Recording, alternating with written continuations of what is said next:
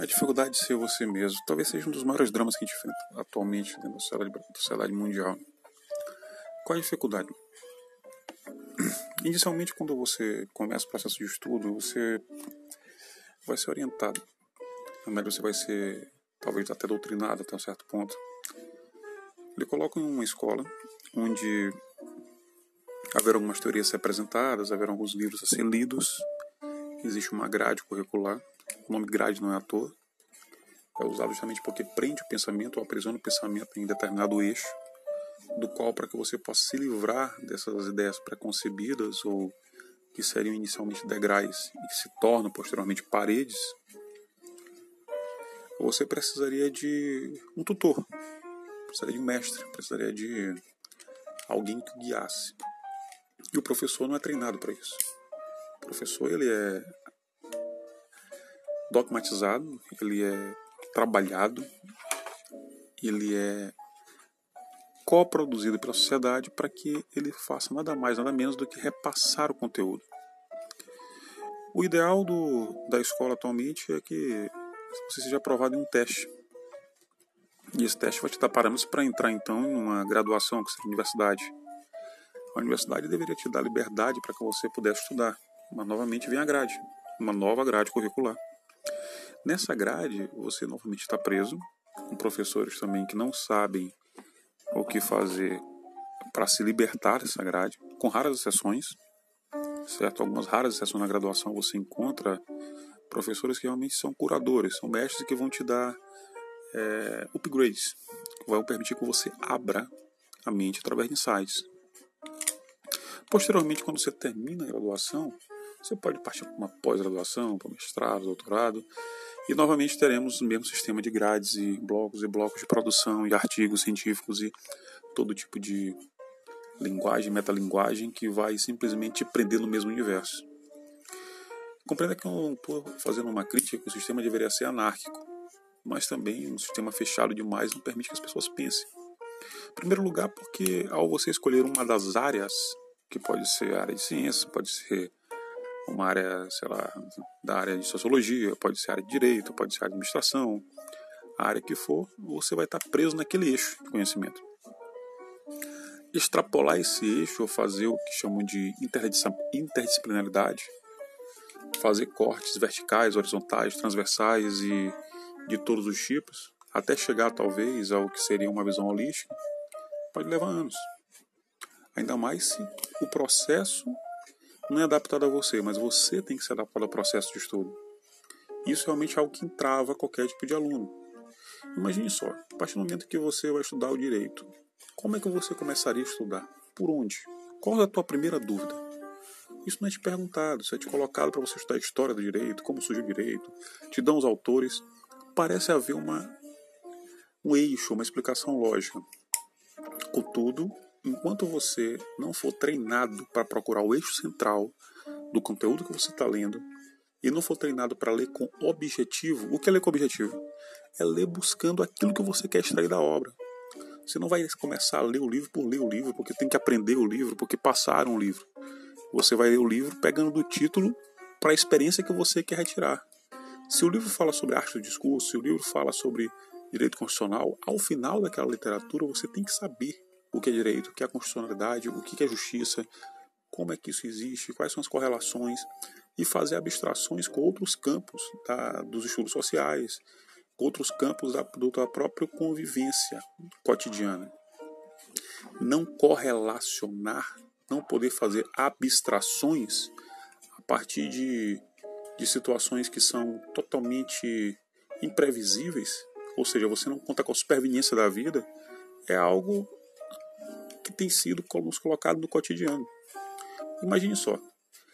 É, você tem situações que acontecem na política brasileira da quais você pode correlacionar com o direito, com as artes, com, a, com qualquer tipo de, de, de, forma de expressão de, de cultura. Mas você está sendo dogmatizado ou sendo domesticado a apenas aceitar as informações, a reproduzir informações uma atrás da outra. Os artigos científicos produzidos em massa, eles são realmente assim, um contrassenso porque se a cientificidade é para contribuir de alguma maneira academicamente, a quantidade não significa é, idealmente qualidade. Porque existe um tempo de pesquisa, maturação, existe um tempo para que você possa formatar essa ideia. A visão de mundo que eu tinha 10 anos atrás eu não tenho agora. Mudou completamente. Outra questão é você ter também essa, essa conubação, essa, essa conjunção, no caso, essa possibilidade de fazer um, um, uma união entre as ideias orientais e ocidentais, que são mentes completamente diferentes. Você tem uma visão do todo, como a, os chineses têm, uma visão holística da vida, uma visão do, do primeiramente da sua mente em si, para centrar a mente, para posteriormente produzir, é algo, é algo totalmente fora dos nossos padrões. Nós primeiro buscamos no externo as soluções para aquilo que é interno. Como é que tu vai achar a solução do que é interno no externo? Não existe o como. Os problemas internos são resolvidos internamente, os externos externamente. Não há remédio que cure nenhum tipo de, de problema. O que cura os problemas são a própria mente. E esse tipo de conceito, que já é trabalhado na China há mais de dois mil anos, começa a trabalhar agora aqui.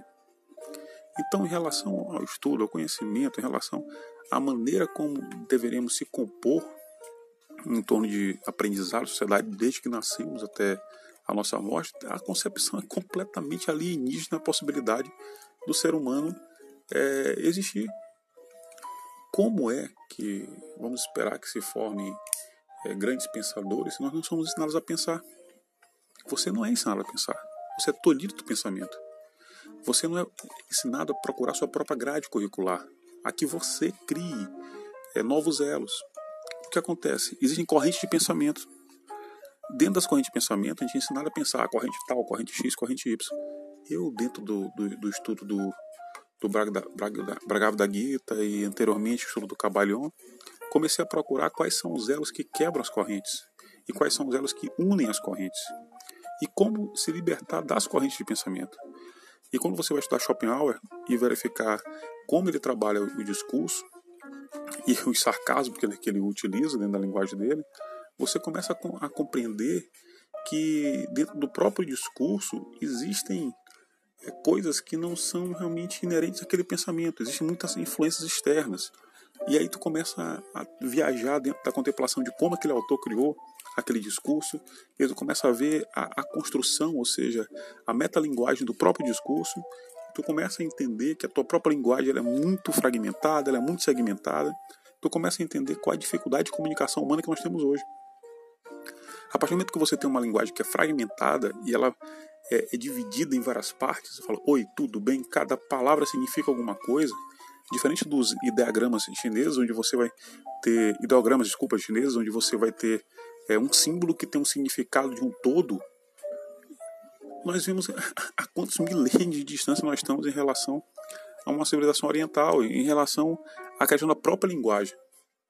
Nossa linguagem é muito fragmentada. A arte talvez seja a, a, possibilidade mais factível de você comunicar uma informação a outro ser humano porque é a linguagem que teria menos cortes. Menos cortes. Porque quando você tem uma imagem, você usa a imagem, usa algum tipo de arte para expressar aquilo que você quer, você tem interpretação por parte daquele que vai o interpretar. Então a interferência é, em relação ao que, que eu quero fazer com que você compreenda, ela é diminuída. Não é, claro que não é extinta, mas é diminuída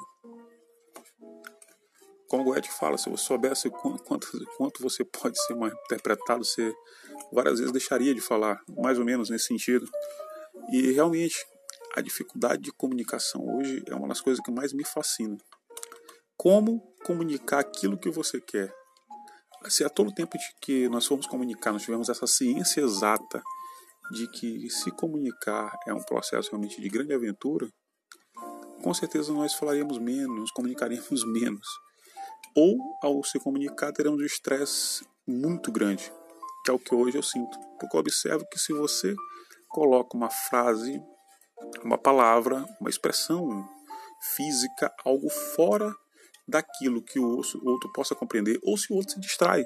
Se distrai por 30 segundos, por um minuto, quanto tempo seja o seu discurso, simplesmente ele pode levar para casa, ou ele pode levar uma concepção totalmente diferente do que tu está falando. Então, o teu objetivo enquanto é, é discurso, o teu objetivo enquanto você fala, ele passa a não ser atingido. Você vai ter sentido perdendo tempo. terá sentido como se você tivesse feito um esforço tremendo e no final não conseguir chegar na linha de chegada. Mas nem sempre a culpa é tua. Às vezes a, o próprio interlocutor não está afim. Ou se distraiu no meio do caminho.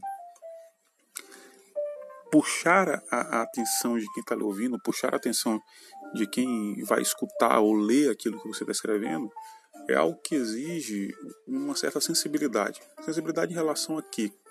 A entender que quando você escreve, quando você fala, você tem que tentar atingir um eixo inconsciente coletivo daquele que o ouve.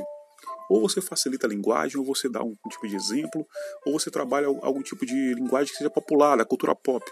Porque isso facilita que o outro visualize aquilo que você está falando. Isso não vai te garantir sucesso? Em parte, mas não total. Outra coisa, tente não usar termos complicados, tente simplificar o discurso o máximo possível. Porque muitas das vezes existe uma certa ojeriza, uma certa repulsa a discursos que beiram a intelectualidade.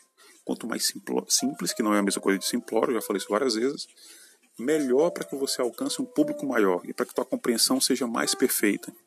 Não só exemplos como imagens, figuras.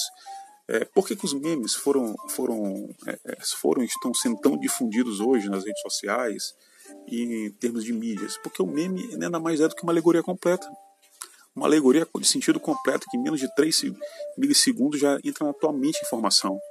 Posteriormente, essa, essa, essa informação do meme vai ficar como um gatilho guardado na tua mente. E que aquele que preparou 3, 4, 5 memes, e nada mais é do que uma frase completa dividido em 3 ou 4, 5 imagens, ele vai poder buscar a hora que ele quiser esses gatilhos, causando raiva, alegria, felicidade, confusão, aquilo que for o estado que ele queira. Isso foi usado nas eleições. Nós somos um grande, nós fomos um grande laboratório da Cambridge Analytics. Elegeram um candidato menos provável através justamente da utilização dos memes, utilização das redes sociais. Não pensem que uma Globo televisão saindo do, do país, você acabou com a mídia ou acabamos com a mídia. Não. Hoje a mídia está interlaçada é, entre o WhatsApp, o Facebook e o Instagram.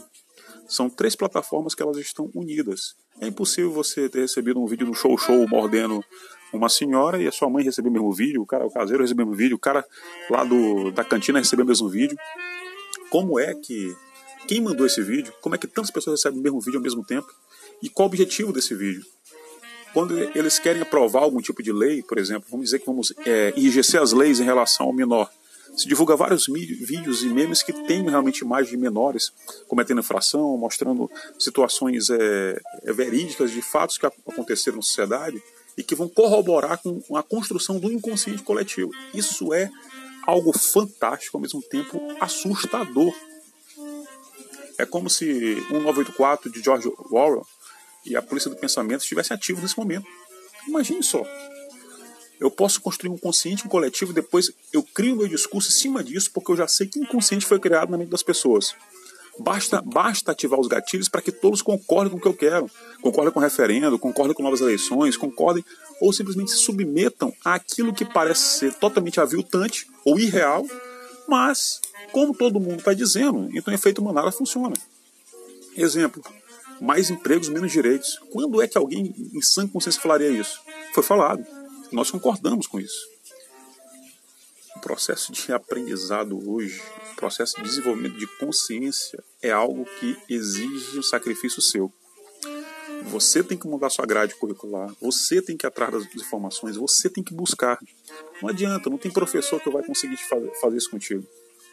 Eu, quando comecei minha jornada, comecei pelo Kabbalah, depois passei pelo Bragava da Gita, os livros do Sirihan, estudei um pouco da filosofia tibetana, passei a, a verificar situações em relação à meditação, compreendi um pouco mais sobre o Feng Shui, fui estudar um, um pouco também de design, li sobre, sobre, li sobre os ideogramas, comecei a tentar resumir livros em quatro ou cinco frases máximas, comecei a estudar sobre mapas mentais, vi sobre a, a, a construção analítica do pensamento, fui estudar Aristóteles, posteriormente li a República, comecei a estudar um pouco de Sócrates, Spinoza, Platão, entendi exatamente, exatamente não, entendi de maneira bem leve um funcionamento, um funcionamento neurológico, quais são as influências que nós temos em relação à nossa psique, o que é pensamento próprio, o que não é pensamento próprio. isso gerou uma certa até depressão em mim, porque é realmente muito complicado você lidar com um mundo onde tudo se tornou hoje muito rápido, muito fast food. E esse fast food informacional, ele é simplesmente um aviltamento do cérebro. Você passa a ter uma mente preguiçosa, porque a maioria das pessoas estão condicionadas hoje a ler entre 144 e 300 caracteres. Imagina só, entre 144 e 300 caracteres, ou você tem um escritor muito habilidoso, em que ele vai conseguir resumir uma ideia, que é o ideal, certo? Ou faltarão fragmentos, ou faltarão muitas informações. É como Albert Einstein estava em uma, uma palestra, isso pode ser uma lenda ou verdade, e uma senhora perguntou para ele sobre o que era da relatividade. Ele explicou a primeira vez, ela não entendeu, explicou a segunda, ela não entendeu. Na terceira, ele explicou, ela disse entendi.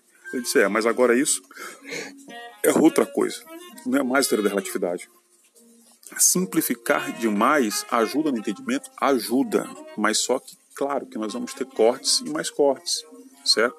Você sabe que um limão não é o limoeiro, mas é uma parte dele. Então, compreenda. Buscar informação, aprender a estudar, aprender a buscar conhecimento é uma coisa que exige muito de você, certo? Você terá horas de leitura, horas assistindo vídeos, horas com audiobooks, horas com vídeos e etc, até que você possa chegar àquilo que você busca. No caso, eu buscava o quê? Buscava como aprender mais rápido, como melhorar a leitura, como se comunicar e buscava simplesmente também quais eram as falhas que haviam dentro da minha mente. Aprendi que gente, nossa visão ela não dura realmente o tempo que a gente está acordado. Então, das 8 horas de relógio da, nossa visão, três são simuladas pelo cérebro. Nós temos é, um funcionamento corpóreo totalmente diverso daquilo que a gente aprende. Nada realmente é 100% confiável no mundo material que a gente está. A única coisa confiável que a gente tem é essa corrente elétrica que forma esse pensamento e que somos nós. Nós, que eu digo, quando você encontrou o verdadeiro, que não é esse nome que te deram, essa família que te colocaram, que não é essa situação de estado, cidade, mundo que tu tá te encontrando e que tu acha que isso aí é a realidade, certo? Eu estou no Brasil, meu nome é Jesus, estou aqui em São Luís, no Maranhão, moro na minha casa, nada disso, nada, nada, nada. A única coisa que você tem de fato é a parte interna, onde você tá, certo? Esse é seu verdadeiro. Isso é seu. E se você morrer ou danificar seu corpo, vai sumir. Porque todo esforço que existe na natureza, no mundo, é para que você esteja agora pensando. Você é uma memória da Terra, a Terra lhe formou, e quando você morrer para a Terra, você voltará. Todo o resto são explicações que a gente tenta fazer em relação à religião. Eu aconselho ler O Poder do Mito, de Joseph Campbell, e aconselho ler também O Herói de Mil Faces, outro livro do Joseph Campbell muito bom, onde você vai ter simplesmente uma concatenação do que vem a ser as religiões e ele vai reforçar a tua fé, certo? Toda forma de fé é válida, mas a fé não pode ser cega. Ela precisa também das obras. Por isso, leia e busque. Não cometer buli, é bilu, né? Música e conhecimento. Mas estude. Estude porque realmente é a única coisa para a qual nós somos feitos nessa terra. Criar memórias, desenvolver informações e avançar enquanto intelecto. É para isso que a gente está aqui. Posteriormente, nós vamos ser extintos e toda a nossa obra, tudo que a gente cria é coletivo, nada é nosso em si. Então use os pensamentos anteriores como plataforma e degraus. Não se aprisione a eles. Quebre as correntes de pensamento. Tente unir os elos e desmistificar tudo aquilo que te foi ensinado. Na filosofia oriental você vai encontrar aquilo que se dá em relação ao interno e no ocidental ao externo. Nós somos um grande globo, um grande mundo, como os dois hemisférios do cérebro, o direito e o esquerdo em cada um você vai encontrar funções desse grande corpo global que é a Terra. Então depende de você. Se você acha que alguma coisa do que eu estou falando pode ser uma viagem ou algum tipo de, de situação de resultado de adquisição, não, meu amigo, pelo contrário. Não foi fácil chegar a essas conclusões, isso me custou uns três anos mais ou menos. Hoje eu prefiro, é, quando vou pensar ou quando vou criar alguma coisa, trabalhar em processos alegóricos, trabalhar com mapas mentais, procurar um processo de formação holístico, onde eu possa compreender não só o pensamento vigente do que eu estou estudando, como também eu possa acrescentar, eu mesmo acrescentar novas informações. Ou seja, eu chego a uma conclusão e essa conclusão eu confirmo com as teorias e posteriormente passo a avançá-la, avançá-la, avançá-la, buscando até tentar esgotar, o que nunca vai acontecer. É gostoso o processo, contudo trabalhoso. Com o tempo você se acostuma e se sente um pouco tanto quanto isolado, mas é melhor do que estar tá navegando como tábua pela maré, certo? Então é isso, meu amigo. Quebre os processos de corrente de pensamento, tente inovar todo dia para si mesmo. Vamos nessa. É isso aí.